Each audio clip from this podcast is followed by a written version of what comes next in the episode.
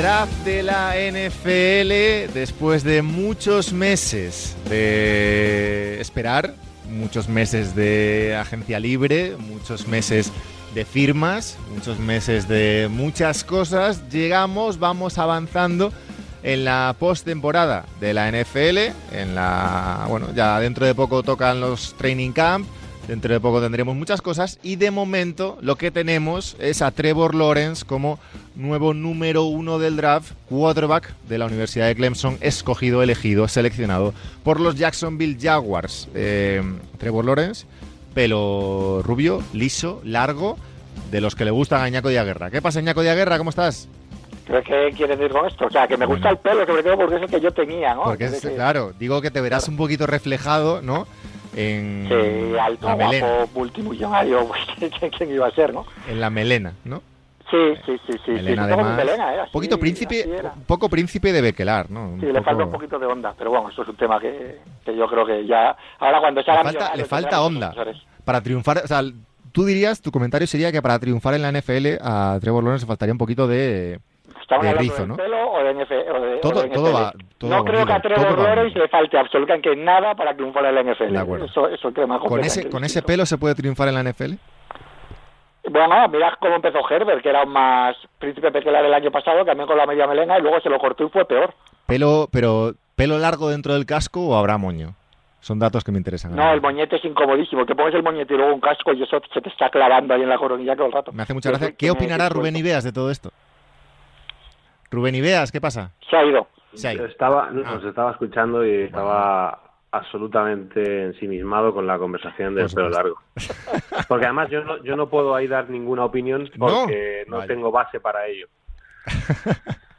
Pero hombre, en- entiendo que el, el moño, el moño es complicado. El moño es. No, el moño no se puede hacerme caso. Hombre, Eh, Cam, Cam jugaba, fíjate el pelo ese que tenía para arriba, ¿no? Este último año y no sé cómo hacía para metérselo dentro del Pero hay- casco hay- también. hay el casco de también. En el, en el casco de Cam pueden caber cuatro cabezas también, eh, cuidado. Claro, o le habían puesto un casco, digamos, muy ovalado, ¿no? Con mucho hueco arriba, o si no, se tenía que soltar el pelo. Es que, o sea, yo cuando voy con el moñete, lo que quiero decir es que me apoyo en el sillón, que es un poco mi posición natural, medio tumbado en el sillón, Y duele. me jode el moño. Duele, ¿no? Me molesta, sí, sí, claro. Pero vamos, que si queréis hablamos del draft, vamos. Vamos Pero a ver, eh, antes de nada, a Iñaco Díaz Guerra lo seguís en arroba eh, Iñaco Díaz Guerra y a Rubén Ibeas en arroba Rubén IBG. Eh, Trevor Lawrence, empezamos por ahí, eh, totalmente esperado, eh, no hubo gran sorpresa al final, Trevor Lawrence que acaba en Jacksonville. Primera sensación, primera reacción, más allá de que Rubén Iñaco es lo que esperábamos, pero ¿qué puede? Lo hemos un poco analizado en las últimas semanas, pero ahora ya que está en Jacksonville, eh, ya que ha llegado a la liga, decía Iñaco que no le falta nada para triunfar en la liga. ¿Qué puede ser? No, voy no os voy a decir qué va a ser, porque eso lo dirá su juego, pero ¿qué puede ser Trevor Lawrence en la NFL, Rubén? Bueno, pues mm, lo que va a ser, lo que puede ser es uno de los mejores quarterbacks de, por lo menos de su, de su época, ¿no? Está llamado a ello. El mayor inconveniente, el mayor problema que tiene, aparte de las cosas que tiene que mejorar, que evidentemente hay cosas que mejorar, es el entorno donde ha caído. Es una franquicia que no ha sabido, en los últimos años, eh, saber, no ha sabido evolucionar a, a todo el talento que ha conseguido. Es un equipo que siempre ha estado eligiendo jugadores muy arriba en el draft eh, te llevas talento y todas las elecciones no son malas. De hecho, al revés, yo creo que ha habido muy buenas elecciones, pero que no han sabido evolucionar. Entonces, el, para mí, el mayor inconveniente de Trevor Lawrence es que la franquicia, de una vez por todas, pues, tenga un proyecto que sirva, tenga a la gente correcta al mando de ese proyecto, porque lo demás te lo va a poner el Trevor Lawrence. Iñaco, la semana pasada estaban por aquí Álvaro y Néstor con, con Tilde, eh, y uno de ellos, no recuerdo quién, dejó la frase de que Trevor Lawrence era el LeBron James de su generación en el sentido del hype que había desde el instituto y demás. Eh, ¿Cómo ves tú la llegada? Bueno, hype siempre hay, el tema es luego estar a la altura. Eh, yo fíjate que tengo un poco ahora la sensación contraria. Es evidente que se lleva hablando de la llegada de, de, de Lawrence muchos años, pero la sensación que tengo es que eh, como ha estado al final, como ya él llega y el primer año es tan absolutamente loco y tan perfecto, el primer, el primer año en la universidad, digo, Sí. y gana el título, etcétera, etcétera.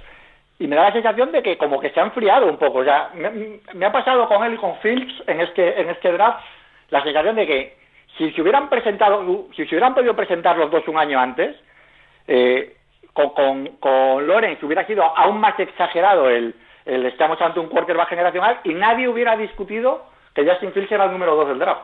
Al final, eh, yo creo que con Lorenz se han empezado a buscar los fallos porque este año ha sido un poquito menos brillante y con Fields, que Fields haya caído al 11 es una barbaridad, ¿no?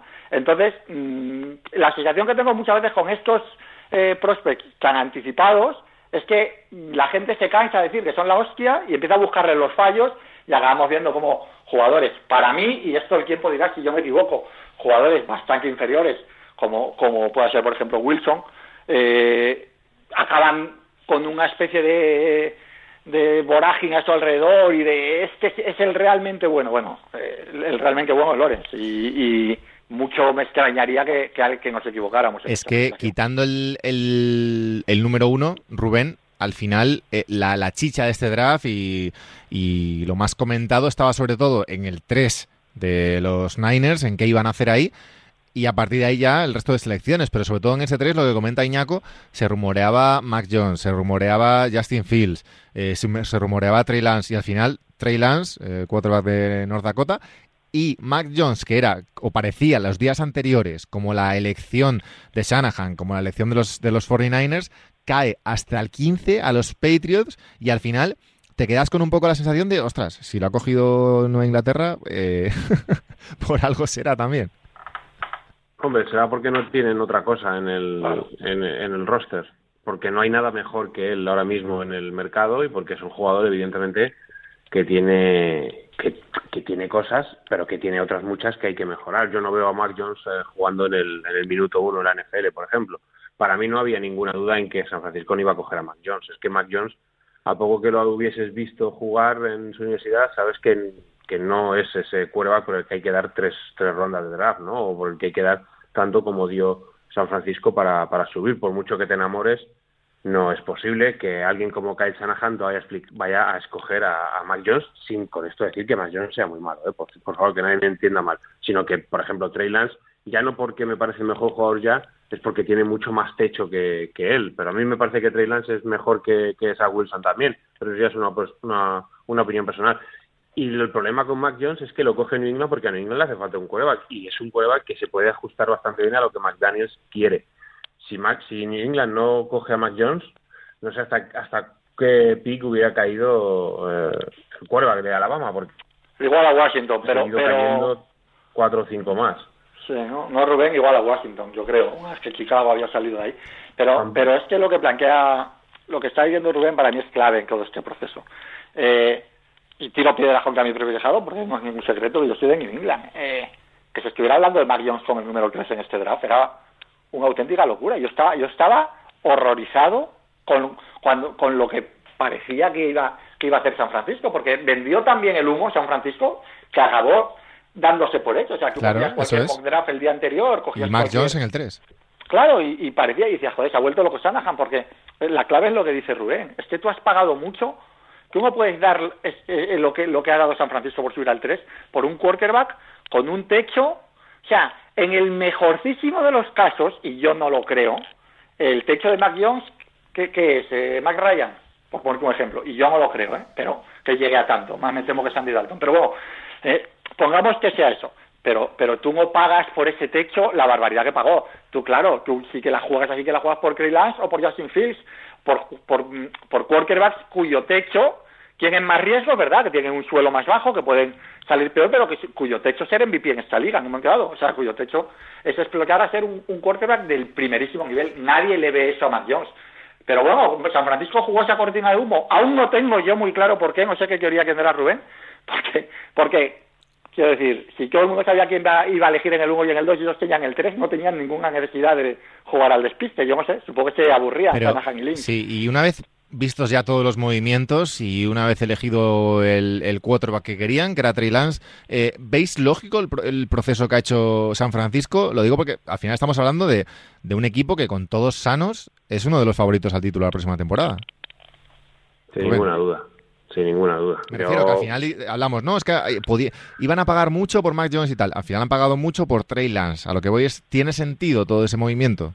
Sí, Tiene, sí, tiene todo sentido del mundo porque el equipo está formado, lo, has dicho tú.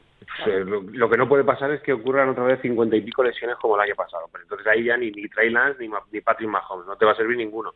Pero si todo va con normalidad, con las lesiones que va a haber, porque va a haber seguro, pero que no sea tan, tan animalada, yo creo que el, el upgrade que te da Trey Lance sobre Jimmy Garoppolo es bastante. Y además es un quarterback que tiene mucha más movilidad y que lo puedes incluir en algún en alguna jugada diseñada para que él corra. Tú imagínate darle esto a una mente ofensiva como es la de Kai Sanahan, que nunca ha tenido ese quarterback salvo una vez con Robert Griffin y reventó la liga en, el primer año de Robert Griffin. Entonces, la dimensión que le da Trey Lance me parece que, que, puedes asumir ese riesgo de lo que decía Iñaco, ¿no? De dar tanto, de pagar tanto, porque tú estás para ganar ya. No estás para esperar eh, dos o tres años y ver cómo progresa Trey Lance. No, no. Tú sabes que tú vas a meter a Trey Lance en un esquema ofensivo que funciona muy bien, que la principal arma es la carrera y que luego tienes una defensa con una línea defensiva tremenda. A partir de ahí, pues lo que el chico evolucione, lo que vea Sanahan, pero para mí, a mitad de temporada está jugando Trey Lance en vez de Jimmy Garoppolo. Sí, yo también lo creo. Sanahan sabe que, que con el equipo que tiene, que un equipo Super Bowl lo sabe por una, la, sencilla razón de que ya ha llegado. Es decir, cuando no tuvo las lesiones salvajes del año pasado, hace dos años llegaron a la Super Bowl. Pero precisamente también sabe que con Garópolo, que es un buen quarterback, pero, pero que tienes un techo bajo cuando llega la hora de la verdad y que la juegas contra un equipo que tiene en este caso a Patrick Mahomes. Eh, San Francisco eh, tuvo controlada gran parte de la Super Bowl y en el tramo final eh, Mahomes y el techo de Mahomes es infinito, te acaban marcando una diferencia y remontándote un partido cuando necesitas un drive de Garópolo. Garópolo no tiene ese plus, porque Garópolo es un gestor, por así decirlo. Entonces, yo creo que Mahomes piensa, lo único que me falta para ser un contender cada año es un quarterback de, del primer escalón. ¿Lo es Trey Lance? Eh, hoy no, y no tenemos la certeza de que lo sea, porque nunca se tiene en un draft, salvo casos muy contados, como estamos hablando ahora de, de Lawrence, hablábamos de Andrew Luck, y ni aún así, pero bueno, lo normal es que lo sean. Pero con Trey Lance, tú te estás poniendo en la, en la posición de que posiblemente sí que puedas tenerlo, cosa que con Garoppolo sabías que seguro que no lo tenías. Eh, luego, más allá de, Lance y, de Mac Jones, eh, nos habíamos quedado ahí, en, habíamos dejado en tierra de nadie a Zach Wilson. Eh, no sé si era Rubén Uñaco el que decía antes que no le veía tampoco en esa posición. Eh, ¿Cómo analizamos también la llegada de, de Zach Wilson a, los Jets? Eh, ¿es, ¿Es un número dos? O sea, ¿es para tanto el número dos? Eh, ¿No? ¿En qué, ¿Cómo los ordenamos? ¿En, qué escalones lo ponemos a esta generación de, de cuatro, teniendo en cuenta que Lorenz está, está por encima? Yo, hombre, al final el quarterback eh, es la posición que te marca que te marca el draft. Eh, cuando tú necesitas a un quarterback, pues no, no eliges lo suficientemente arriba, sino que, que tú tienes tu pick, en este caso es el pick 2 de los Jets, y luego ya entra el gusto de cada, de cada staff técnico, de cada eh, de cada eh, staff de, de la gerencia. Entonces, para ellos Zach Wilson tiene algo y para todos que es un, es un talento de brazo, ¿no? Que hemos visto esos vídeos lanzando eh, desde cualquier plataforma, desde cualquier lado, siendo capaz de extender la jugada y esto es algo que se valora mucho ahora mismo en la NFL. Yo tengo más dudas con él, porque creo que además de, que ha tenido una línea ofensiva fantástica en BYU, eh, pues ha habido cosas que, hombre, que, que se ven que todavía tiene que mejorar, pero como tantos otros. Yo, por ejemplo, por el techo este que hablaba, que hablaba Iñaco, yo tengo más alto a Trey Lance, incluso puedo meter en, el, en, ese, en ese grupo a, Justin Fields. Para mí, Zach Wilson tiene un talento de brazo, es cierto, pero muchas más cosas que, demostrar que, estos dos, para mí, es una sensación personal. Lo que pasa es que New York Jets se enamoró de él porque en su Pro Day fueron, fue todo Cristo de los Jets a ver el Pro Day, se veía, estaba claro que iban a elegirlo a él, y, oye, pues al final si te gusta un chico, pues tienes que, apretar el gatillo. Eh, Rubén, yo tengo una, una cuestión, no sé cómo verán, ya sabes que es una de mis fijaciones, lo hemos hablado mil veces. ¿Tú crees que si Justin Fields es blanco, baja del top 3? no, yo no creo que... No, yo no, yo no lo creo. Yo creo que Justin Fields ha tenido... Pero han empezado enseguida con lo de Molén, o tiene las segundas lecturas, tal, y es un tío al que le hemos visto ahí, sí, a máximo nivel, competir, destrozar, eh, jugar a muchísimo nivel, y sin embargo todas esas dudas que hay sobre su lectura y su segundo nivel se obvian cuando llega Zach Wilson, eh, rubio, guapo y mormón, lo siento, pero, pero, es lo que pienso, y no se ha enfrentado a nadie. Pero Trey, Lance, por ejemplo, tampoco es blanquito, quiero decir. No, hombre, no, pero estoy hablando aquí en el caso... Trey Lance es otra cosa distinta, porque Trey Lance es una apuesta potencial descomunal. O sea, Trey Lance puede ser Mahomes, para que nos entendamos. Está, ¿quién es esa...? Nadie va a ser Mahomes, ¿eh? pero me refiero, ¿quién es esa tentación ahí? Pero en el caso concreto de los Jets, que no, que no han querido ir a una cosa tan absolutamente de potencial, sino algo más, más instantáneo, porque lo necesitan después de esos estos años, sinceramente es que no hay nada en lo que yo les he visto que me justifique coger a Wilson por Anker Fields. Absolutamente nada. Yo tampoco, ¿eh? yo en ese caso tampoco. Tampoco creo que. Yo no he visto nada que me diga que, que podía haber estado por delante Wilson que Fields. Eh, lo que es cierto es que a mí Fields. A mí lo que más me, me preocupa de Fields eh, y, es una cosa que él va a mejorar porque esas cosas se mejoran. Pero es que ha demostrado en college que cuando el juego se acelera, eh, él, va un pasito por detrás, que va un pelín despacio, que, que, tiene que reconocer mucho más rápido todo lo que está pasando. No que no lo pueda hacer, sino que lo, que lo tiene que acelerar todo más. Todo ese proceso lo tiene que acelerar más. Y en la NFL se va a una, no a doble velocidad, a cuádruple velocidad que se juega en college. Entonces, quizás por eso los equipos no se fían tanto, pero vamos, evidentemente eh, yo los palos que ha recibido Justin Fields en este proceso pre-draft no, no, los entiendo. Más allá de los quarterbacks, eh, tenemos al Tyen elegido más alto en la historia de la NFL, Kyle Pitts, ya habíamos hablado de él en las semanas previas y acabó en los Falcons, como decían prácticamente todos los mocks. Eh, Jamar Chase y, ya salió por delante de Jaden Waddell y de, de Monta Smith, ese trío de receptores que eran los, los a priori mejores. Eh, tengo la sensación de que en bueno, top 10, top 15, bastante conservadurismo o por lo menos las elecciones, eh, Rubén, que se esperaban. Hombre, si al final son los 10 mejores jugadores, que tampoco, tampoco vas a estar. Quizás lo de razón Slater, ¿no? Que, cayera hasta al 13, creo que fue de mm. Chargers. Es el jugador que podía estar en ese top 10 y que, que terminó cayendo. Pero es que eh, yo lo dije en la retransmisión. Eh, había 10, 12 jugadores que estaban muy por encima del resto. Y el resto de jugadores estaba muy cercano a chicos que podrían salir en segunda e incluso en tercera ronda. Por, por, por proyección, o sea, unos tenían mucho físico, otros eh, no tenían tanto físico, pero técnicamente estaban bien, pero no había ese, eh, ese todo el paquete, ¿no? Todo el paquete lo tenían 10, 12 chicos y el resto estaba más dudoso. Entonces, yo veo normal que al final las elecciones fueran las que fueron porque porque eran los mejores. No, no, aquí no había, no había lugar a ninguna duda. ¿Temiste en algún momento de la noche que ese 9 de los Broncos terminara en Green Bay? No, no, no. No, no, sabía que era imposible, porque fue todo muy rápido. Es imposible que. Lo digo por Aaron Rodgers, eh, quien no lo sepa. Evidentemente hubo rumores durante la noche, bueno, y sigue habiéndolos, eh, el tema de la salida de Rodgers de, de los Packers y uno de los destinos parecía, bueno, parecía, parecía, aparecía como opción los, Broncos, cosa que a mí me parecía bastante surrealista, sobre todo porque no te, creo que no tenían tampoco muchos assets que dar por, por Rodgers. Bueno, yo, sí que parece lo más lógico y yo creo que para Rodgers sería un buen destino si decide irse. No sé cómo lo verá Rubén, pero me parece un equipo que tiene todo menos un quarterback. Para mí es el mejor destino posible ahora mismo, viendo todo lo que, viendo las posibilidades que tienen los demás equipos. Para mí Denver Denver es un equipo que defensivamente este año va a estar muy bien y que ofensivamente tiene unas mm, tiene unos wide receivers espectaculares. Pero que no, han brillado por eso porque pero cuánto cuesta Rodgers quiero decir cuánto cuesta ¿Eh? que cuánto cuesta un jugador como Aaron Rodgers tres primeras rondas. Tres primeras rondas. No creo que si él se quiere ir si lo lleva al límite tiene 36 37 años sí no me extrañaría. Rubén. El problema de, de, tradear por Rodgers es que no puedes meter, no puedes incluir a un cuerpo. Claro. claro.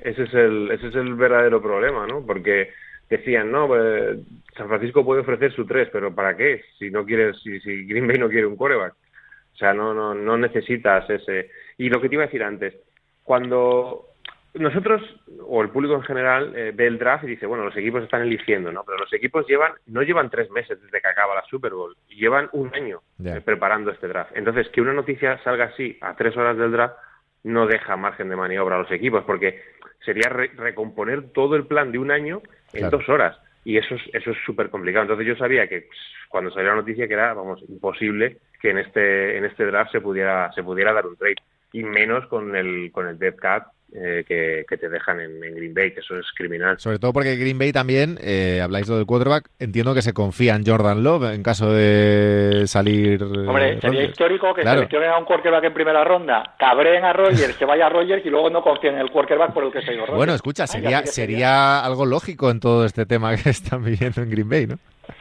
Yo lo que, eh, eh, fíjate, pues tú, lo dices riéndote, pero es así. Claro, es Decir, es decir, si tú subes a por un quarterback en primera ronda y ahora tu quarterback titular, después de un año, después de un año entrenando con el chico, te dice que se quiere ir, si tú confías tanto en ese chico, ¿por qué no, no, no, no le dejas que se vaya? O sea, ¿por qué? Pues lo, lógico es decir, bueno, yo, yo, yo apuesto por Jordan Love, me parece que es el, el quarterback de futuro de la franquicia. Ojo, un quarterback que tiene que seguir la estela de Brett Favre y de Aaron Rodgers. No tiene que seguir la de Steve Patrick y la de Jared Goff. Entonces dices, bueno, pues si mi cuerva titular pues no llega a un acuerdo, está enfadado o sujeta a un cretino, lo que sea, pues hasta luego me das un montón, que el que sea me dé un montón de picks y yo tengo ya a mi chico aquí para, para, que, se, para que dé la cara. Entonces, no sé qué tanto revuelo ni tanto drama pudiendo, pudiendo tener a tu, a tu que quieres para el futuro. Es que hablando, hablando del revuelo y del drama, eh, eh, ¿Realmente lo veis algo probable o es otra otra o una medida de presión de Rodgers para que se mueva? ¿No es realmente ya la eh, se ha colmado el vaso? No, medida medida de presión es Claro, claro, evidentemente. Pero media presión para que le dejen irse. Que dice, Rogers no tiene nada que ganar. O sea, no es estoy negociando un contrato y quiero más dinero. no, no, no, no, la presión, Rogers está presionando para irse. Para irse. ya no es cuestión de que, de que le mejoren nada en el equipo, sino, oye, que estoy hasta los huevos, me voy. Hombre, claro. Directamente. Es exactamente eso. Le ha faltado decirlo así, vamos, pero eso es exactamente eso. Sí, yo tampoco creo que él él esté ahora mismo pidiendo mejorar el equipo. ¿eh? Es lo que ahora mismo es decir, bueno, vosotros habéis elegido esta opción y estáis comprometida con ella, pues ya está. Y es que no pasa nada. Vamos a ver, ahora, si es que no pasa nada, parece que, que, está mal lo que ha hecho Gutenkast. Oye, si tú tienes un plan, si tu plan como nuevo general manager desde 2018 es ese, no pasa nada, hazlo, pero no estés jugando a, una, a un doble juego, a, decir en la prensa, no, nosotros queremos que Rogers esté mm, hasta el 2021 y más allá, y luego no hagas nada para que eso pase. Claro. Entonces, claro, a ver, ¿qué, cuál es? O una cosa o la otra. Pero el plan es un poco surrealista, teniendo en cuenta que tienes... Ya, ya, ya. Yo creo que lo que le ha jodido a, a Gutenberg es que él pensaba que el año pasado... O sea, él era de los cuatro taraos, y esto lo hemos hablado mucho también aquí, que pensaba que Rogers estaba acabando.